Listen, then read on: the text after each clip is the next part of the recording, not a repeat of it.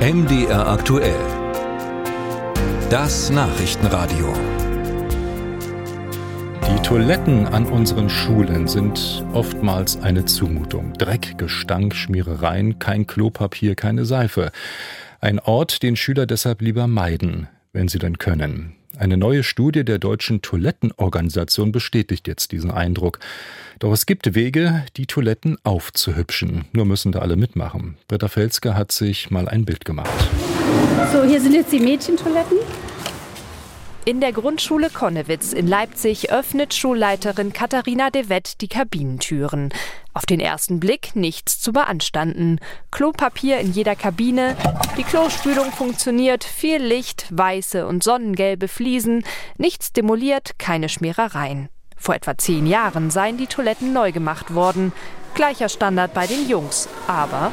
Ja, also man riecht jetzt hier schon einen deutlichen, deutlichen Unterschied im Jungsklo. Gut, dass es kein Geruchsradio gibt.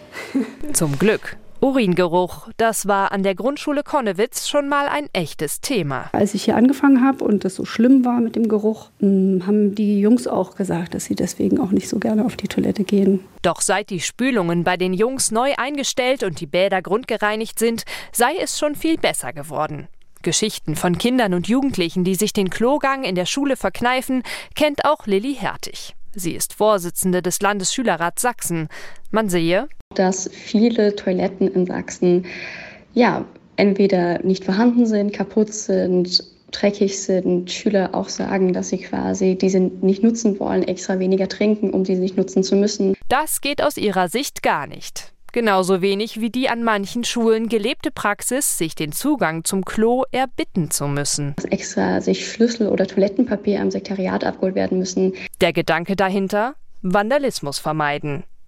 Svenja Xoll von der German Toilet Organization schlägt vor, dass die Toiletten mindestens zweimal am Tag gereinigt werden, nicht nur wegen der Sauberkeit. Das klingt erstmal nach viel Geld, aber es hat sich definitiv gezeigt, dass hier äh, Vandalismus eingedämmt werden kann und damit sparen wir ja nun auch wieder Kosten. Außerdem sollte es funktionierende Meldeketten geben, die Schülerinnen und Schüler dazu motivieren, Bescheid zu sagen, wenn das Klo verstopft oder die Seife alle ist.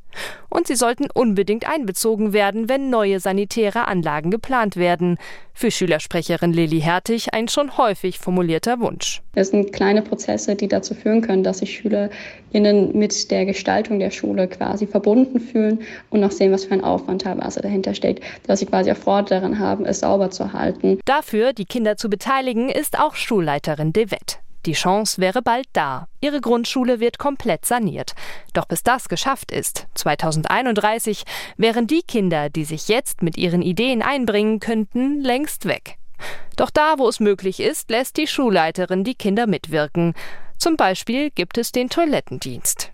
Und die kommen dann ins Sekretariat und sagen dann Bescheid, hier, dritte Etage, kann der Hausmeister mal bitte kommen?